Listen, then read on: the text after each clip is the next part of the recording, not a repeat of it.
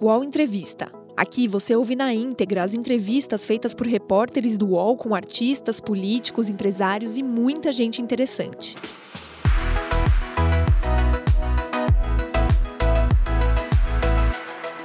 Olá, bem-vindo ao programa de entrevistas no estúdio compartilhado do UOL e da Folha de São Paulo, aqui em Brasília. Meu nome é Daniel Carvalho, sou repórter da sucursal de Brasília da Folha e eu estou com o Rickson de Andrade, repórter do UOL aqui em Brasília. E a gente recebe no estúdio o senador Humberto Costa, do PT de Pernambuco, líder do PT no Senado. Olá, senador, obrigado Olá. por sua presença. Olá, um prazer. Senador, já vamos começar? O PT ele ficou, durante os últimos meses, muito preso ao discurso Lula livre. Ficou praticamente monotemático, né? Agora que o presidente está solto, qual vai ser a bandeira que o partido vai poder segurar? Bem, em, primeiro, acho que realmente o PT não podia deixar de ter essa posição, porque a luta pela libertação de Lula, pelo direito dele a um julgamento justo, faz parte de uma luta pela preservação do Estado de Direito no Brasil, que, na nossa visão, foi profundamente arranhado com todo esse processo de lawfare, de perseguição política com pretextos jurídicos. E o grande esforço do PT foi esse. Eu digo até que, de certa forma, o PT ficou preso com o presidente Lula. E só um partido muito dinâmico, muito forte, é que poderia, além de ter se dedicado prioritariamente à luta pela libertação de Lula, também ter conseguido fazer oposição, ter elaborado projetos de saída para a crise que nós estamos vivendo no Brasil. Agora, com a saída de Lula, a oposição ganha um reforço político muito grande porque Lula, além de ser uma liderança de peso, ele conversa, ele dialoga com amplos setores da sociedade brasileira. E agora eu diria que a nossa principal preocupação é ampliar essa oposição, é resistir para que ainda mais conquistas que o povo já teve não sejam eliminadas como estão sendo agora, e nós começarmos a elaborar, a produzir também uma alternativa global a esse governo. Eu acho que isso que muda principalmente. Agora, senador, é, obviamente o Lula é um grande ativo, né, para a esquerda, enfim, para o campo progressista. Mas, paralelamente, nesse período em que o Lula ficou preso, nenhum outro nome surgiu, né, nenhum plano B para a esquerda poder colocar é, em disputa, por exemplo, com o, o, Bolsonaro. O senhor acredita que, se por um lado a, a, esquerda, enfim, a oposição ganha agora com a saída do Lula, por outro lado também não, a esquerda não perdeu tempo ao não apostar em um novo nome, fazer um novo nome surgir? Não, eu não diria isso, porque nós estamos muito longe da eleição ainda, seria até um fator de divisão entre os diversos segmentos da esquerda se alguém, desde agora, se apresentasse como um eventual candidato. Eu vejo ao contrário, eu acho que os atores estão se construindo nessa própria disputa política. Você vê, veja, por exemplo, o PCdoB. O PCdoB hoje tem o governador do Maranhão, Flávio Dino, não somente fazendo uma grande gestão, mas se colocando muito bem dentro do contexto da conjuntura nacional. Assim como a Manuela, que foi vice do Haddad, a gente tem o PDT, mesmo com toda essa, essa raiva que eu não sei de onde vem do Ciro, mas ele é um nome que tem competitividade para a eleição.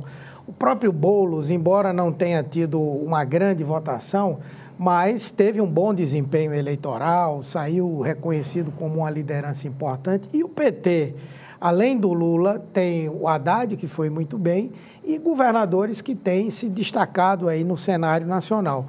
Eu acho que a esquerda tem uma pleia de, de nomes que, entre eles, pode escolher um para essa disputa e a unidade entre esses setores é que eu creio que faz a diferença para dar a esse eventual candidato mais força.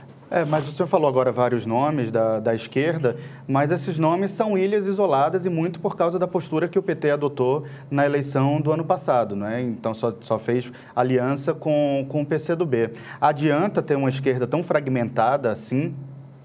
Não, eu, eu creio que é, nós tínhamos uma avaliação até de que seria mais difícil compor uma, uma frente política no início desse governo Bolsonaro. Né? Dado o resultado eleitoral, dada a postura que o próprio PDT, não o PDT, mas que Ciro teve, nós achávamos que seria difícil construir essa composição. E o próprio Ciro, em alguns momentos, eh, tentou de todas as formas que acontecesse um isolamento do PT. E, no entanto, nós conseguimos construir, tanto que na maior parte das ações que estão sendo realizadas dentro e fora do parlamento, todos esses segmentos têm caminhado é, junto, não é? Então, é, essa fragmentação, ela pode até se dar no campo eleitoral, pode ser até uma fragmentação combinada, não é? Mas eu creio que haverá, sim, um encaminhamento para que nós possamos ter uma candidatura competitiva que envolva todos esses segmentos em 2022. Nós defendemos que esse nome seja Lula. é? Vamos lutar para que ele tenha a recuperação integral dos seus direitos políticos, mas certamente isso será objeto de uma discussão que vai envolver todo mundo. E o PT está disposto a fazer essa, essa discussão de eventualmente ceder o espaço da cabeça de chapa para um outro partido que não o PT? Tudo acontece, tudo pode acontecer daqui para lá. A conjuntura vai ditar como as coisas acontecem. Né? Quando existe uma situação concreta, um, um fato extremamente relevante, ele termina por se impor.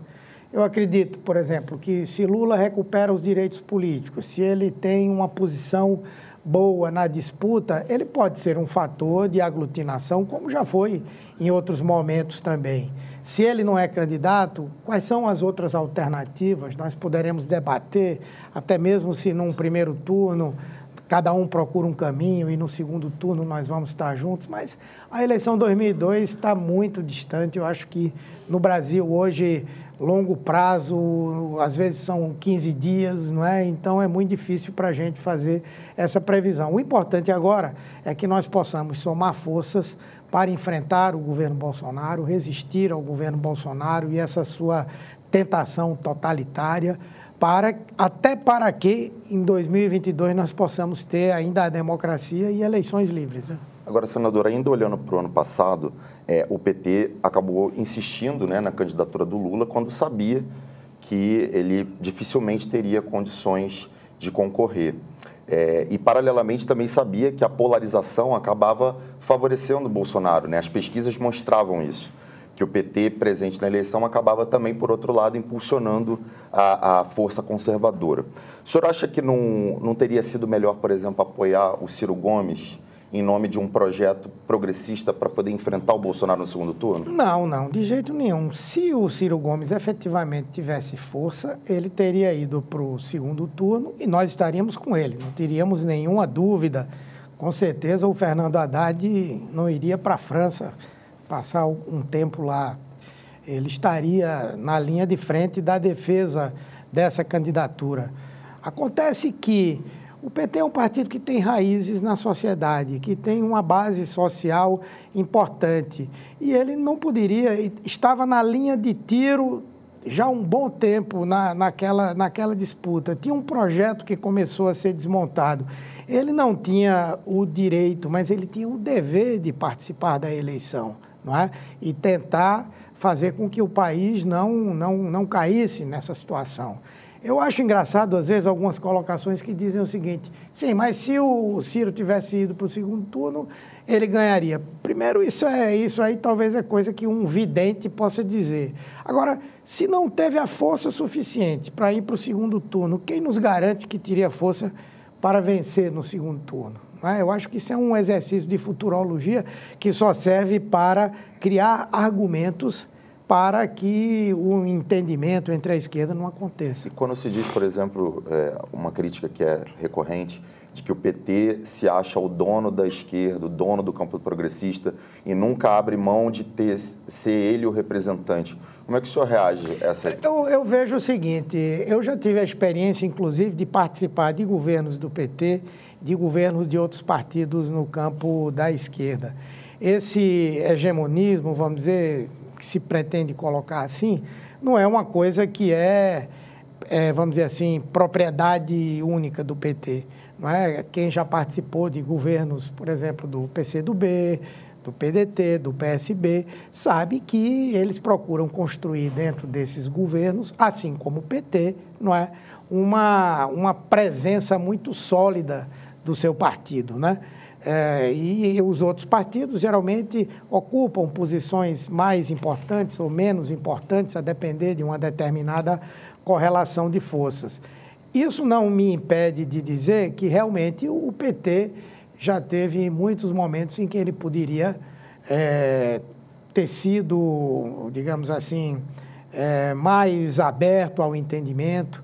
Eu acho que nós aprendemos também, se você analisar hoje no, na Câmara mesmo, o PT, ele, apesar de ser no campo da oposição a bancada maior, né, hoje nós temos a liderança do governo que a liderança da minoria que é exercida, me parece que por uma parlamentar do PCdoB, a liderança é, da oposição, que é exercida por um parlamentar do PSB, com todo o nosso apoio, nós estamos sendo liderados por ele. Eu acho que o PT foi aprendendo. E eu acho que um bom momento onde essa aprendizagem pode se manifestar, eu creio que seja nas eleições do ano que vem. Essa é uma tese que eu tenho é, defendido, não de que o PT se dilua, não de que o PT em todos os lugares apoie candidaturas de outros partidos, mas que ele possa é, ter a generosidade necessária para ser merecedor também do reconhecimento das outras forças políticas. Né? Essa generosidade pode incluir também siglas do centro ou ela está restrita às siglas Não, da esquerda? Eu, eu, eu tenho uma posição de defender que para a eleição do ano que vem, nós devemos compor uma articulação política que envolva o PT, o PSB, o PCdoB, o PDT, o PSOL. Não, é? não sei hoje como vai avançar a posição da rede, mas pelo menos esses cinco partidos. Que esses cinco partidos adotem uma posição estratégica comum, sem prejuízo de nós discutirmos os problemas locais, as questões municipais, mas todos nós termos um discurso político comum da necessidade de derrotar a extrema-direita, de derrotar o bolsonarismo nessas eleições do ano que vem. Isso seria a estratégia política. Se nesse contexto nós vamos ter mais ou menos candidaturas em comum, o importante é que os candidatos que estejam nessa disputa vocalizem essa posição, deem um tom nacional a essa disputa. E aí nós vamos discutir caso a caso é o que é que, o que, é que vai acontecer eh, concretamente. No que diz respeito ao chamado centro, eu acho que, que o que nós podemos ter é uma postura de dizer claramente que em qualquer disputa onde esteja a centro-direita, a, a extrema-direita e outras forças, nós poderemos apoiar outras forças, especialmente no segundo turno. Por exemplo, vai Isso ter... para 2020 o senhor está falando. 2020. E para 2022? Não, para 2022 é, é, outra discussão. Pode acontecer também, não é? Pode acontecer também. Mas o senhor aposta numa polarização direita e esquerda? Eu acho que vai acontecer essa polarização. Eu não consigo ver no centro político uma postura firme que lhe dê, digamos assim, um protagonismo para entrar nessa disputa. Ao, ao contrário, como esse chamado centro, ou centro-direita, tem uma agenda econômica que é exatamente igual à agenda que Bolsonaro está implementando, e essa agenda econômica, na minha avaliação, vai produzir muita insatisfação social, certamente isso não é um fator que vai diferenciar o centro dessa extrema-direita que, que, que aí está.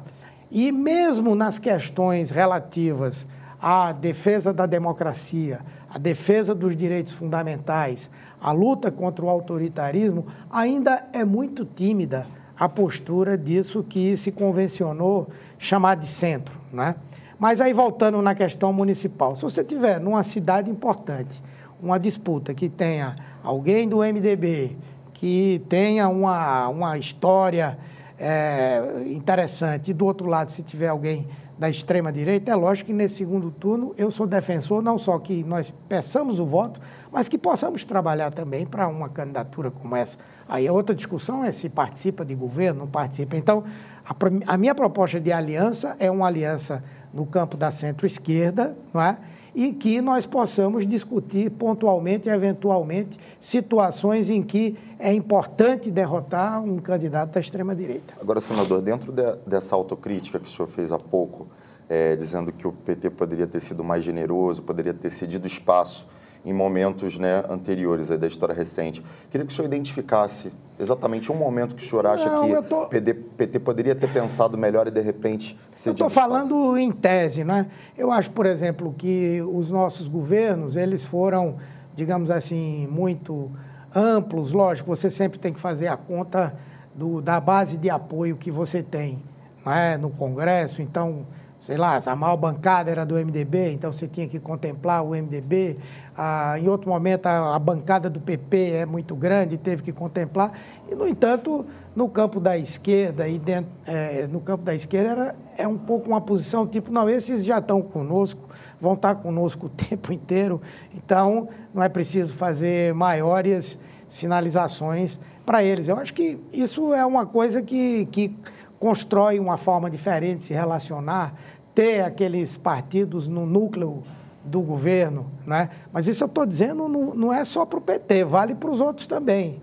Eu vejo em outros lugares onde o PCdoB é governo, onde o PSB é governo, que os demais partidos, mesmo do próprio campo, eles não têm uma, um papel muito importante. Eu diria que é um aprendizado que o PT tem que ter, mas a esquerda como um todo tem que ter também. Agora, o senhor disse que para 2022 caso, obviamente, se o Lula não tiver condições de, de se candidatar, o senhor estaria disposto a apoiar um outro nome dentro desse campo da esquerda, que tem aí opções, tem o próprio Flávio Dino, Ciro Gomes, Guilherme Boulos, Manuela Dávila, enfim. Tem algum, algum desses nomes agrada mais ao senhor? O senhor acredita que tem mais chance? Não, eu não, não, não tenho assim uma postura de preferência. E, logicamente, quem tiver a maior força política é que vai terminar sendo capaz de aglutinar os demais. Nesse aspecto, o PT, eu diria, não por, por um direito adquirido, nada disso, mas talvez pela, pelas circunstâncias em que a eleição aconteça, pela dimensão que os nomes que o PT apresentar podem ter, ele pode pleitear, mas ele não pode deixar de reconhecer a possibilidade disso ocorrer. Eu, inclusive, sou hoje defensor de uma tese que o presidente Lula defendeu no passado, não sei se ele ainda defende, nas últimas entrevistas dele ele não reafirmou essa questão, mas é a da formação de uma grande frente ampla do Brasil no campo da esquerda, como ocorre no Uruguai. No Uruguai você tem vários partidos, alguns mais ao centro, outros mais à esquerda, que formam uma frente ampla e o candidato, ele não é necessariamente nem do maior partido, nem daquele com um perfil ideológico mais definido no campo da esquerda. Há um debate e uma decisão interna. Por exemplo, o, o Vasquez e agora o Martinez são do Partido Socialista. Já o, o Murrica fazia parte do, do da, da é, chama-se é, Frente Popular, alguma coisa, um nome, um nome assim e foram todos escolhidos pelo bloco. Né? Quem sabe no Brasil, utilizando-se inclusive o mecanismo da federação, que ainda não foi aprovado, mas está na iminência de ser aprovado, você poder construir uma coisa que extrapole o PT e que possa colocar em condições de igualdade não é, todos os que compõem essa, essa frente. Agora, o quanto esse discurso conciliador do senhor encontra de eco dentro do partido? Porque a impressão para quem está de fora é que existem alguns atores do PT que têm essa disposição de dialogar, de fazer uma composição mais ampla, mas esbarram numa prática, vamos dizer, mais radical do, do comando da, da legenda. Tanto o atual presidente, a deputada Gleisi Hoffmann, quanto do próprio é, ex-presidente Lula. Não, eu, eu, eu, diria que nós estamos vivendo um, um momento é, diferente, não é? Acho que o, o, PT, e aí eu até entendo um pouco o tom que o presidente Lula deu nesses primeiros momentos, nas falas dele, nós estamos sob ataque desde 2015, quando ganhamos a eleição. Já estávamos sob ataque, mas esse ataque mais cerrado que culminou com o impeachment, culminou com a proibição de Lula ser candidato, com a prisão dele, com a verdadeira satanização do partido, nos obrigou a nos fecharmos em copas, né? nos é, darmos uma ordem unida à nossa tropa, de resistir. E isso permitiu, inclusive, que o PT sobrevivesse e disputasse a eleição de 2018. Chegamos perto, é? Se considerarmos todo o massacre que o partido sofreu, nós chegamos perto. Portanto, nós estamos muito, nesse momento, ainda muito contaminados por esse, por esse discurso né, e por essa postura. Aos poucos, o partido, eu creio que vai saindo dessa posição e vai compreendendo, por exemplo, que nós não podemos continuar falando só para aquele terço da população que é a nossa base social. Hoje nós já temos praticamente um terço da sociedade que não está dando suporte nem apoio ao governo Bolsonaro, e uma parte desse um terço já esteve conosco em outros momentos, apoiando nossos governos ou votando nos nossos candidatos, mesmo com uma posição crítica. Então, o PT agora precisa falar para um terço que ele tem, mas precisa falar para mais de 50% da sociedade. O senhor já falou duas vezes sobre a questão da, da base social. Mas o PT perdeu muito dessa, dessa base social, não é? principalmente ali na, nas camadas mais pobres, os evangélicos que foram para a base do, de apoio do Bolsonaro. A gente viu agora também, na, no, nesses últimos meses, o PT sem conseguir colocar gente na rua. O governo conseguiu aprovar uma reforma da Previdência praticamente sem nenhuma grande movimentação popular. Como é que o PT vai recuperar essa, essa base social? Não, eu, eu, acho que o PT hoje tem uma base eleitoral importante. Né? Eu estou falando muito de base social, mas em, em grande parte eu estou me referindo a uma base é, eleitoral. Se a gente falar dos chamados movimentos, da população organizada, o próprio processo né, de produção hoje no Brasil já está se, digamos assim, se é, harmonizando com o próprio cenário internacional das mudanças do capitalismo. Isso muda qualitativamente o que é o movimento sindical, isso muda qualitativamente o que é o movimento estudantil, os movimentos de bairros, enfim, não é? Mas é fato que nós perdemos um, um protagonismo importante nesses diversos setores. E hoje nós estamos justamente procurando resgatar essa base social. Perdemos muito apoio na classe média, é? mas eu acho que tem muita coisa que vai ser recuperada. Por exemplo, é, inegavelmente, um dos segmentos que se envolveu muito fortemente numa retórica anti-PT foi o funcionalismo público, que durante os governos do PT foi profundamente respeitado. As carreiras foram implementadas e agora Bolsonaro vai, vai é, eliminá-las, direitos importantes foram garantidos, formação profissional, é, a classe média passou a sonhar com a possibilidade de ascensão social também via o serviço público, e agora tudo isso está desmontado, está é? sendo desmontado. Então, eu creio que nós vamos é, retomar um diálogo, não que nós estejamos defendendo um modelo de Estado que, que sirva para isso, mas um Estado cuja burocracia de carreira possa efetivamente cumprir o seu papel naquilo que é a prestação de serviço de boa qualidade, que é de planejamento do desenvolvimento econômico, em algumas áreas a própria presença e o estímulo direto. Então, eu acho que há espaço hoje para reconstruir uma base social. Por isso que eu digo que o nosso discurso tem que se dirigir não somente para um terço que gosta e vota no PT, mas para mais de 50% da sociedade que já, inclusive, votou no PT. Os podcasts do UOL estão disponíveis em todas as plataformas. Você pode ver a lista desses programas em uol.com.br/podcasts. Recebe salário, faz transferência, pagamento, recarga de celular e até empréstimo, tudo sem taxa. PagBank, a sua conta grátis do PagSeguro. Baixe já o app e abra sua conta em 3 minutos. Agora, senador, o senhor falou em resgatar essa base social, mas também em ampliar o potencial né, do PT em dialogar com a sociedade, atingir esse, esses outros terços da população que o PT hoje não consegue. É, a pergunta que eu faço é a seguinte: como que o senhor, o senhor entende que é possível é, se conectar, dialogar com esse eleitor que hoje tem antipatia pelo PT? O que, que o PT precisaria fazer é, em primeira ordem para poder tentar se aproximar desse eleitor? Bem, eu acho que, de um, de um lado, a, a, a rejeição às políticas que estão sendo implementadas levam necessariamente as, as pessoas a procurarem uma referência.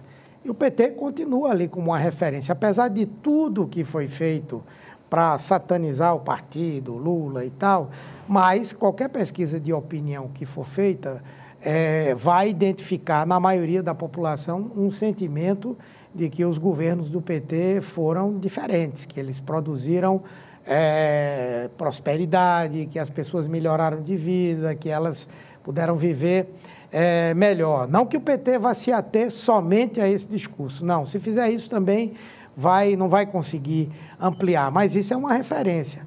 A outra coisa é aproveitar os grandes temas, as grandes questões que estão colocadas, para apresentar alternativamente o nosso pensamento. Veja, o governo falou tanto de reforma tributária, foi para lá, tem uma proposta na Câmara, uma proposta no Senado, o próprio governo ia lançar uma proposta, mesmo que essas propostas já fossem limitadas, mas elas existiam, e agora o governo não fala mais nisso. Chegaram agora dois pacotes extremamente é, amplos, não é? e nenhum deles fala em reforma tributária. Quer dizer, na verdade, a reestruturação do Estado que eles querem fazer é simplesmente reduzir drasticamente o tamanho desse Estado, é buscar a questão do equilíbrio fiscal, mas de forma assimétrica, ou seja, retirando de quem já tem pouco que tem poucos direitos e esses direitos garantidos pelo Estado, o recurso que, na visão deles, vai promover um, um equilíbrio. Né? Vocês vejam que coisa é difícil de, de entender como é que alguém faz uma proposta é, de geração de emprego, uma política de geração de emprego, que uma das formas de financiar essa política de geração de emprego é cobrar uma taxa de quem está no seguro-desemprego. Veja que coisa, é um recurso do Estado que vai deixar de ser dado ao que está desempregado para subsidiar o empresário para ele contratar uma mão de obra de baixo custo. E só para contextualizar, o senhor está falando da medida provisória de emprego que Sim. foi apresentada agora pelo, pelo governo. Sim, exatamente. Então veja quantas contradições. Isso tudo gera uma possibilidade de você ter um contraponto. Qual é a nossa proposta para o emprego? Nós apresentamos Agora, nós ampliamos essa proposta para ser uma proposta da esquerda e dos movimentos sociais e deveremos estar lançando aí nos próximos Mas, senador, dias. a cabeça do eleitor hoje é muito guiada por símbolos, né?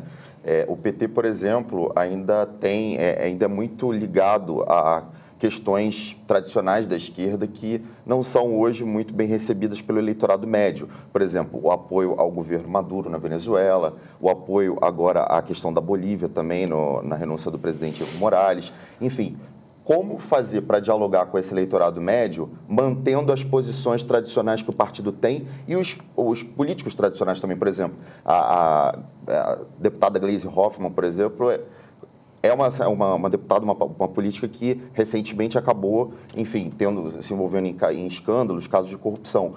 Isso acaba também guiando a cabeça do eleitor. Como é que o senhor acha que pode fazer para dialogar com é, Só para complementar, nessa questão do discurso, uma coisa que chamou a atenção na, no discurso que o presidente fez lá na frente do Sindicato dos Metalúrgicos em São Bernardo, foi dizer que não queria ouvir falar em impeachment, uma coisa que para aquela base do PT mais aguerrida que estava lá, soou estranho, não é? Tanto que ele teve, foi uma reação, ele falou nisso, isso em reação à manifestação dessas pessoas. Né? Então não vai ficar um, um jogo difícil falar para quem não é da esquerda sem contrariar a, o núcleo duro do, do partido? Não, é, é muita coisa que vocês perguntaram. Vamos lá com calma. Primeiro, existem algumas questões que são de princípios do próprio fato de nós sermos de esquerda. Né? Por exemplo, vamos pegar a questão da Venezuela. Hoje, a nossa posição é, muito mais do que defender qualquer postura do governo Maduro, não é? é a defesa do direito de autodeterminação do povo venezuelano. Nós não podemos concordar nem aceitar as tentativas de interferência, de intervenção que os americanos tentam fazer, buscando inclusive a parceria do Brasil. Nós achamos que a situação lá tem que ser resolvida pelo diálogo, pelo entendimento, não é? E, portanto, é um dado concreto. O outro dado concreto, da Bolívia, Pelo amor de Deus, na verdade, o que aconteceu ali foi um golpe de Estado típico. O Evo Morales, é, eu, eu inter, interpreto que equivocadamente é, tentou ter mais um mandato. Eu acho que isso aí é, foi um, um erro dele, um erro político, né? E é, ganhou a eleição, ganhou a eleição, ganhou é, de forma limpa. Hoje há reconhecimento, inclusive, de institutos de pesquisa americanos que comprovam que não houve nenhum tipo de fraude. Fragilizado, ele aceitou que fosse feita uma, uma, digamos, uma auditoria por parte da OEA. No entanto, as forças que estavam lá radicalizadas não, é? não, não quiseram nenhum tipo de entendimento. Ele chegou ao ponto de dizer que ia convocar uma nova eleição. Mas, como ele não tinha a base militar, não tinha a base policial ao, ao seu lado, isso fez com que acontecesse um golpe, o que é uma coisa muito grave, porque dessa maneira o golpe aberto, né, há muito tempo ele não acontece na América Latina. Tivemos aí, por exemplo, impeachment, situações em que alguns presidentes foram obrigados a renunciar, mas no caso, no caso com uma intervenção e uma ameaça militar, isso não tinha acontecido. Então, essas coisas a gente tem que explicar, tem que explicar para a população. Mas, por outro lado, não pode ser considerado também um golpe, um político que quer se perpetuar no, no poder, como não, era o caso ele, dele? ele, pelos mecanismos constitucionais, ele tinha feito isso, né? O que a população tinha que ter se organizado era para derrotá-lo. Eu não estou eliminando o, o, erro, o equívoco que ele fez, não. Tá, mas aqui, um golpe em cima de outra houve, tentativa de golpe? Aqui houve, não, mas não, foi, não houve uma eleição a eleição foi efetivamente livre, todos os partidos puderam se organizar. Ah, essa questão da contagem está evidente que não houve fraude. Talvez se ele tivesse vencido com uma vantagem maior, ninguém fosse contestar. O problema é que a eleição foi muito apertada. Não é? Mas, é, e, no, e, no, e no outro caso, eu acho que o, o PT ele já estabeleceu várias autocríticas importantes. Não é? E nós também não vamos é, aceitar que acusações, coisas que não, não conseguiram se comprovar, elas sejam um fator de qualquer tipo de postura persecutória contra o partido ou feita pelo partido. Mas o PT já disse claramente que errou quando não fez uma ampla reforma política, errou quando resolveu assumir o modelo de financiamento de campanhas eleitorais que já existia anteriormente, errou quando não é, pensou uma maneira de construção de maiorias congressuais que não envolvessem, digamos assim, uma espécie de toma lá da cá. A gente sabe que é, é difícil conseguir isso. Então, tem muitas coisas que nós já fizemos autocrítica e que eu acho que as pessoas sabem que se nós voltarmos a governar, não vamos repetir. E a questão do discurso, como que vai ser para não desagradar a base em função de agradar? Mas é isso que eu estou dizendo. É, o PT teve momentos assim que teve um discurso muito fortemente aliancista, não é? Muito fortemente, talvez até mais do que do que deveria, não é? Mas foi uma expressão de, de uma conjuntura, de um momento. Como eu disse, nós estamos saindo de um momento em que nós estávamos acuados no canto da parede, resistindo de todas as formas, procurando nos defender, juntando o pouco de força que a gente tinha para poder formar uma força maior. Não quer dizer que nós saímos da linha de tiro, não, nós continuamos nela. Mas isso já abre a possibilidade de uma outra visão. Né? É, hoje, por exemplo, ainda não é muito fácil o, o Lula chegar e chamar alguém do empresariado e tal para trocar uma ideia, mas daqui a pouco ele vai fazer isso com toda certeza. Senador, é, dentro dessa perspectiva de conquistar um outro eleitorado que o PT não tem hoje, é, inclusive aqui na, na série de entrevistas o ex-prefeito Fernando Haddad é, declarou que inclusive conversava com bolsonaristas, empresários bolsonaristas, era, fazia parte da agenda dele de reuniões, de encontros. O senhor acha que é possível conquistar esse eleitorado somente com mantendo as posições e, enfim, aproveitando esse vácuo deixado pela agenda econômica do, do governo? O senhor pretende, por exemplo, conquistar um eleitor, um eleitor bolsonarista? É possível dialogar Olha, com ele? Hoje, hoje não é uma tarefa muito fácil, né? Mas, por exemplo, todas as pesquisas de opinião demonstram que o núcleo duro do bolsonarismo corresponde a aproximadamente 12% do eleitorado. Não é pouca coisa, não. É uma base social importante e exerce hoje uma influência significativa sobre, sobre uma parcela grande da população. Né? Eu, eu não sei como estão agora as pesquisas de avaliação do governo, mas eu suponho que, no, no mínimo, deve estar aí na faixa de 25% de aceitação, de bom e ótimo, que é, que é muita coisa, não é? é? Mas a quantidade de pessoas também que já se decepcionaram com esse projeto é muito grande, não é? É muito grande. Então, eu acho que há espaço para se falar para essas pessoas. Concordo que nós temos que adequar o nosso programa, o nosso projeto, a nossa linguagem por isso, a presença do presidente Lula fora da prisão é fundamental, porque ele tem essa capacidade de análise, de síntese também. Não que outros não tenham também, mas ele não só tem a capacidade de, de, de avaliar, como também ele tem a capacidade de aglutinar pessoas que estão pensando, né? Então, eu acredito que nós vamos conseguir construir um discurso para é, reconquistar uma parte importante da sociedade. Falando em discurso, eu queria voltar para o discurso do, do ex-presidente Lula em São Bernardo, que um dos alvos claros que ele escolheu foi o ministro da Economia, Paulo Guedes. O senhor não acha que, em certa medida, isso pode ser um tiro no pé, já que por mais que seja lento, está começando a haver um reaquecimento da economia e que muito da frustração econômica que a gente vive hoje é resultado de uma política econômica equivocada é, durante o governo Dilma Rousseff? Não, não, de forma alguma.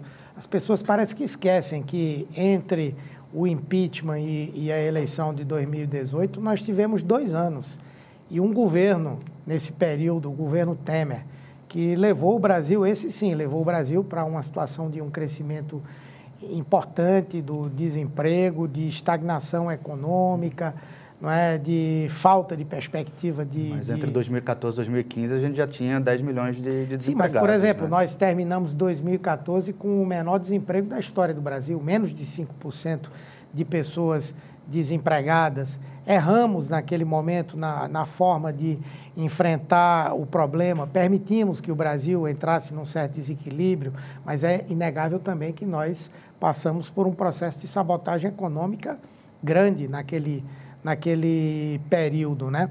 E eu vejo que é, é muito prematuro a gente dizer que o Brasil está recuperando a, o crescimento econômico. O que a gente vê com muita evidência, se, é, mesmo que haja uma espécie de voo de galinha como esse, é a precarização das condições de vida da população é a falta de perspectiva não só para quem é mais pobre, mas para a própria classe média. Então, acho que isso é, é elemento suficiente para nós é, mostrarmos que essa política econômica não vai nos conduzir a um bom desfecho.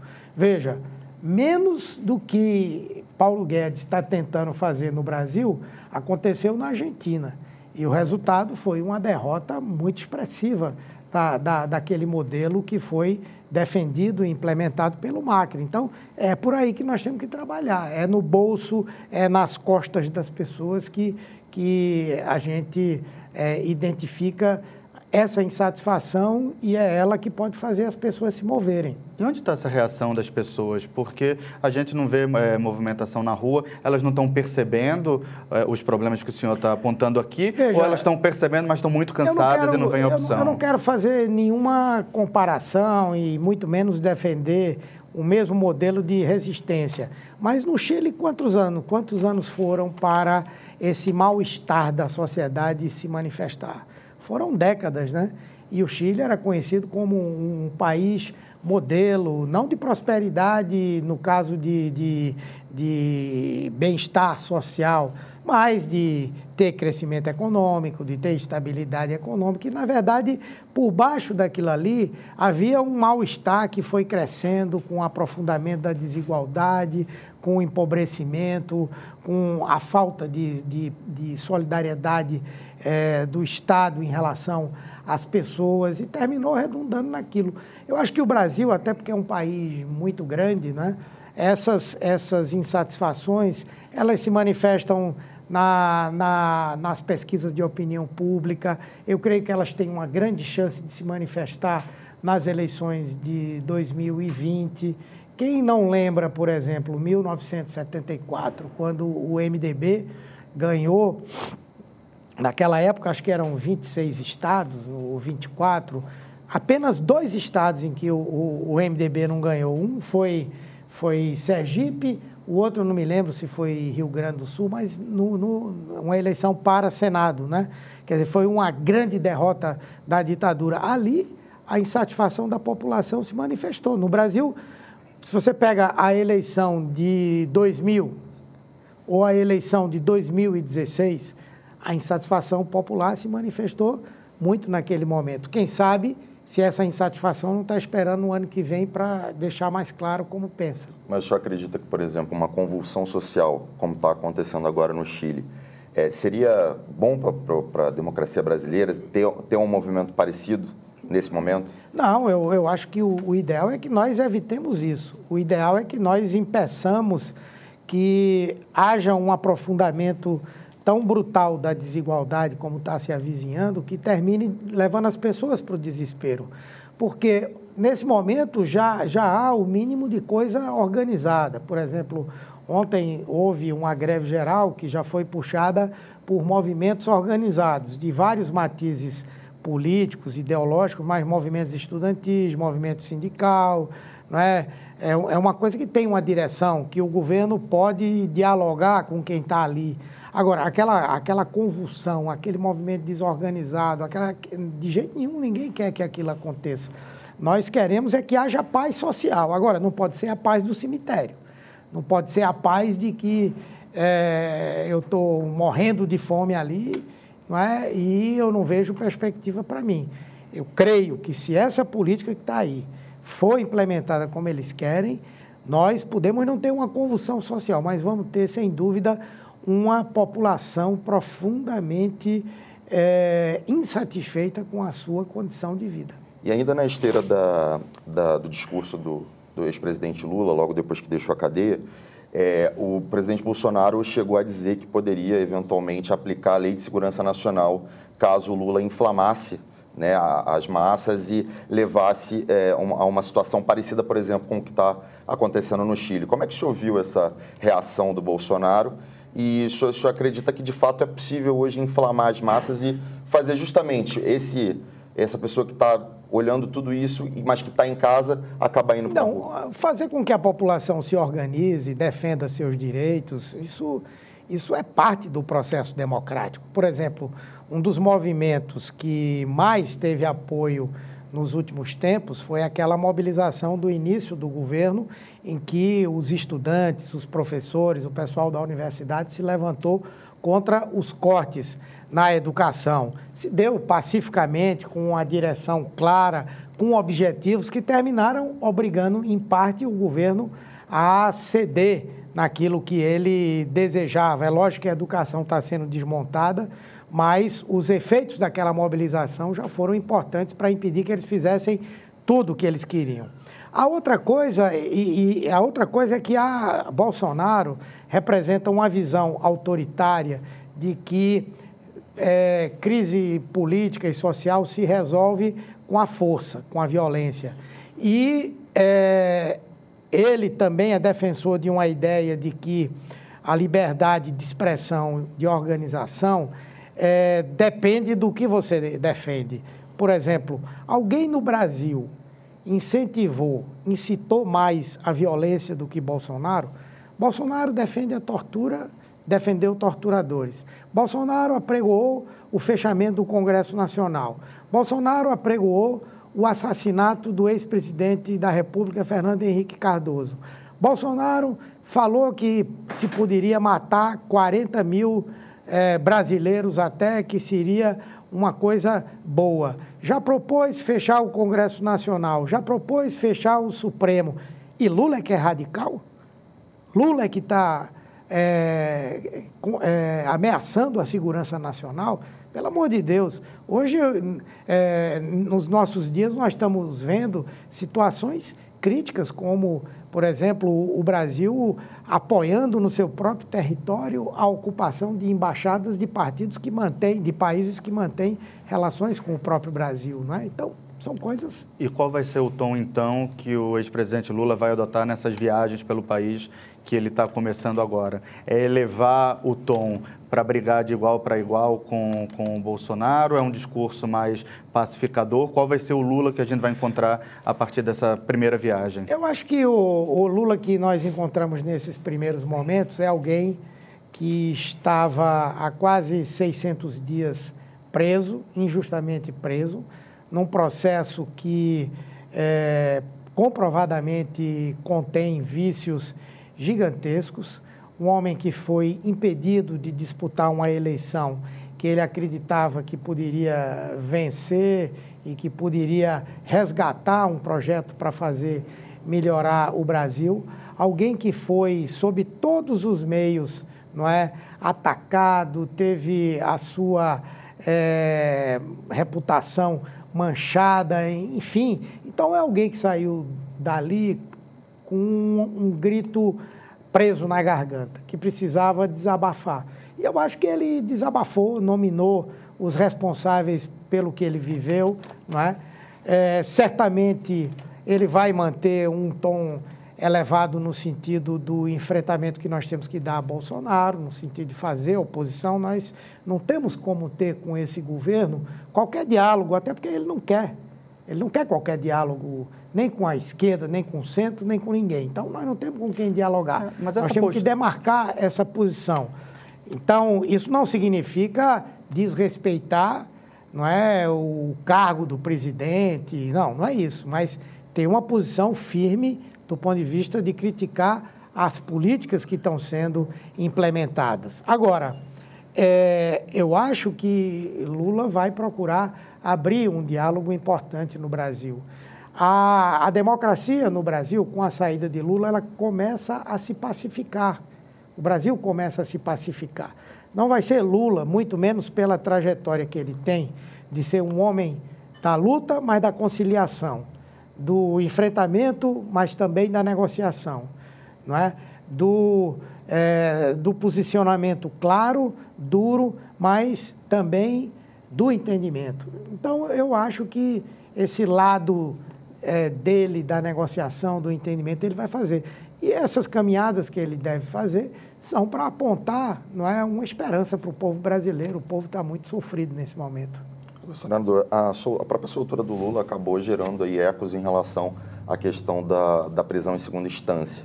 Né? Hoje a gente tem no parlamento vários projetos para tentar disciplinar esse tema, tanto por meio de é, mudança constitucional, por PEC, e também projetos de lei propondo é, uma reforma do Código de Processo Penal. Como é que o senhor vê essa situação? O senhor entende que, de fato, o parlamento caminha no sentido de disciplinar esse tema e retomar a prisão a, a prisão em segunda instância, após condenação em segunda não, instância? Não, eu não sei, eu não, não, não, não boto muita fé nisso, né?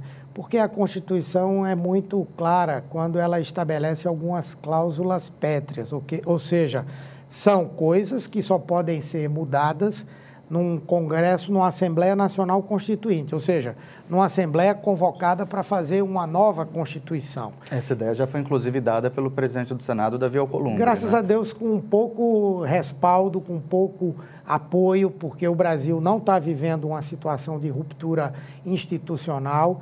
A convocação de uma Assembleia Constituinte só caberia se nós estivéssemos vivendo uma situação de ruptura institucional ou de iminência de ruptura institucional. Por exemplo, o que está acontecendo no Chile hoje realmente é algo que uma Assembleia Nacional Constituinte pode ajudar a resolver, não é? Mas não é o caso nosso aqui no Brasil. Pelo contrário, nós estamos todos, à exceção do presidente que ameaça o tempo inteiro, mas todas as demais forças políticas defendem o respeito a essa Constituição é, que aí está.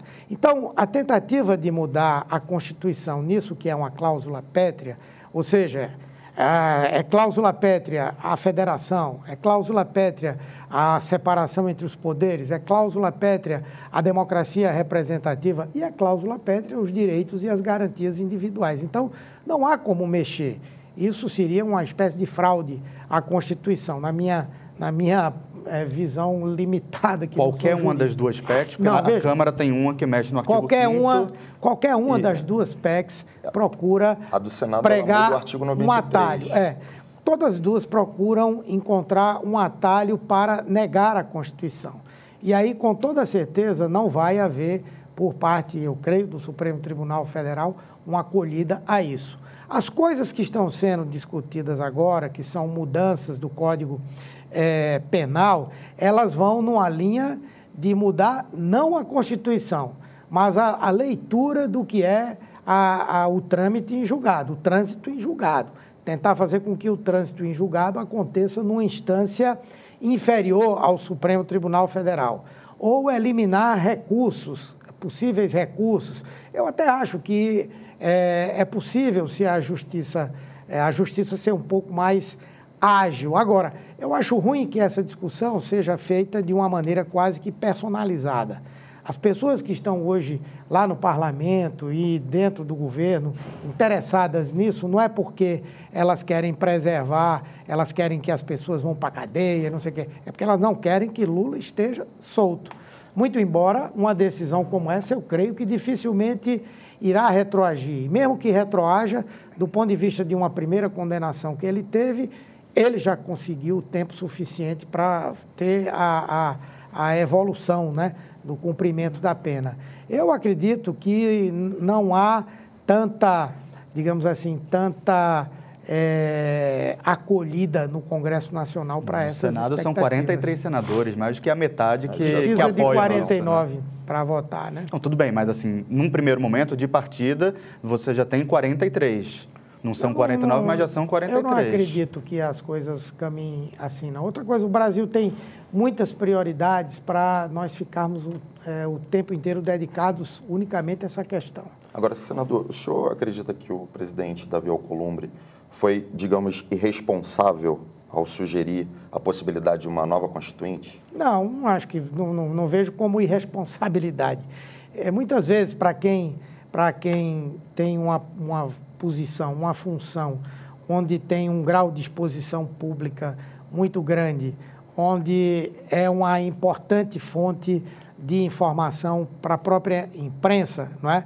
Muitas vezes você fica meio numa encruzilhada, né?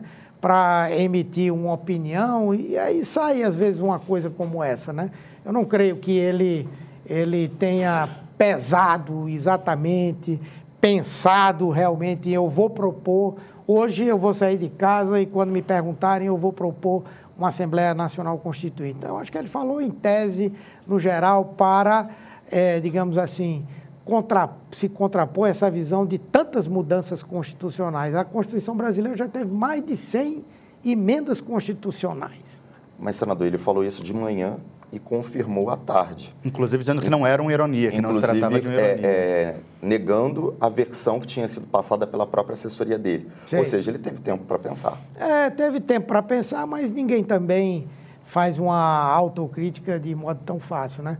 Eu não, não, não, não vejo, se for uma posição que ele continua a defender, eu vou, eu diria a você que eu vou ficar surpreso, porque tenho visto nele, apesar de muitas posições com as quais eu não concordo, mas tenho visto nele uma sensatez importante, uma, uma preocupação em não assumir posições muito desintonizadas com, com, a, com a realidade. Eu não creio que ele vai dar seguimento a isso, não. Senador, uma última pergunta em relação às alianças que o senhor vinha falando. O PT estaria aberto a uma aliança com o MDB, que foi o partido que trabalhou para a saída do PT do Palácio do Planalto? Veja, hoje algumas alianças ao centro são, são difíceis, porque não há como você eu acho que pontualmente sim, não é impossível. Por exemplo, digamos que um uh, Requião, que perdeu o controle do MDB lá no, no Paraná, mas é MDB, digamos que ele resolvesse ser candidato à prefeitura de Curitiba, não vejo dificuldade de o PT apoiar.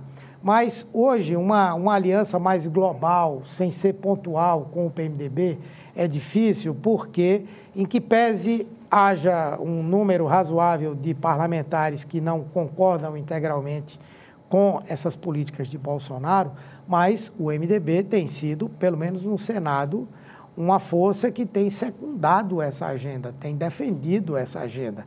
Se você pega, por exemplo, o líder do, do, do MDB no Senado, o senador Eduardo Braga, ele tem sido um importante defensor dessa agenda. O próprio senador é, Eduardo Gomes, que é do MDB, é o líder do governo no Congresso Nacional. Então, é como o Rodrigo Maia falou, alguém levantou uma, uma lebre de dizer, pode ter uma aliança do PT com o DEM e tal. E ele disse, não, é, é difícil, porque para nós o importante hoje é a agenda econômica. E para nós é essa coisa que não, não interessa. Então, é uma, é uma coisa da naturalidade então, apesar da, da predisposição, da, da, é, da abertura para fazer aliança, essa abertura não é, não é tão grande, não é? Mas, por exemplo... Está mais restrita no espectro político. Não, não, é porque a gente, quando fala em aliança, fala muito de eleição, né? Fala muito de eleição. Mas, por exemplo, houve um momento político é, nesse ano onde eu acho que o modelo de uma frente democrática tomou um corpo. Naquele momento onde houve a tentativa de transferência de Lula para um outro, uma, uma outra prisão em São Paulo e tal, e que nós vimos ali aflorar muito fortemente um sentido de unidade em defesa da legalidade, em defesa da democracia. Eu não tenho dúvida de que haverá muitos momentos que nós vamos, por exemplo, eu, eu vi agora o presidente da Câmara dizer que se o governo Bolsonaro mandasse um projeto permitindo a mineração em áreas indígenas, ele arquivaria de imediato, não é? Uhum. Eu acho que essa foi uma posição importante. E defesa do conteúdo da Constituição, defesa de um princípio. Eu acredito claramente que essa decisão esdrúxula do governo de acabar com o DPVAT pode, pode morrer no seu nascedouro, assim como aquela decisão não é, que tinha o direcionamento de atacar uma parcela da imprensa quando resolveu é, proibir, não é, praticamente proibir, ou pelo menos desobrigar, desobrigar as empresas a anunciarem... Publicarem é, seus balanços nos jornais é? de grande Quando a gente já tinha regulamentado isso há pouquíssimo tempo. Então, nessas coisas aí, nós vamos estar juntos, creio que vamos estar juntos em outras coisas também, não é? Agora, no tema eleitoral, há uma complexidade um pouco maior. Né? Senador, tenho uma última pergunta também é, em relação ao governador do Ceará, Camilo Santana. Né? Ele é do PT e é aliado também do Ciro Gomes, que é, enfim, tem se colocado em rota de colisão com o PT. Recentemente afirmou que o presidente, o ex-presidente Lula era um encantador de serpentes que se acha candidato. O senhor acredita que em algum momento o governador Camilo Santana vai ter que tomar uma posição mais visível em favor do PT ou continuar aliado Não, ao eu, eu acho que ele já tomou algumas, algumas posições muito, muito claras, né?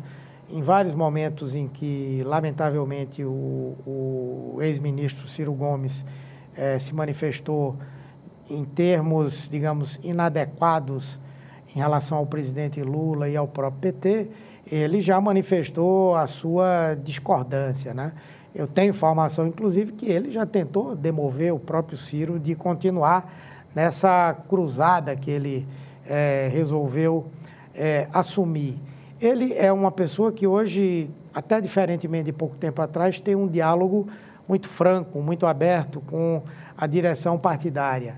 Tem um diálogo com o partido lá no estado do, do Ceará.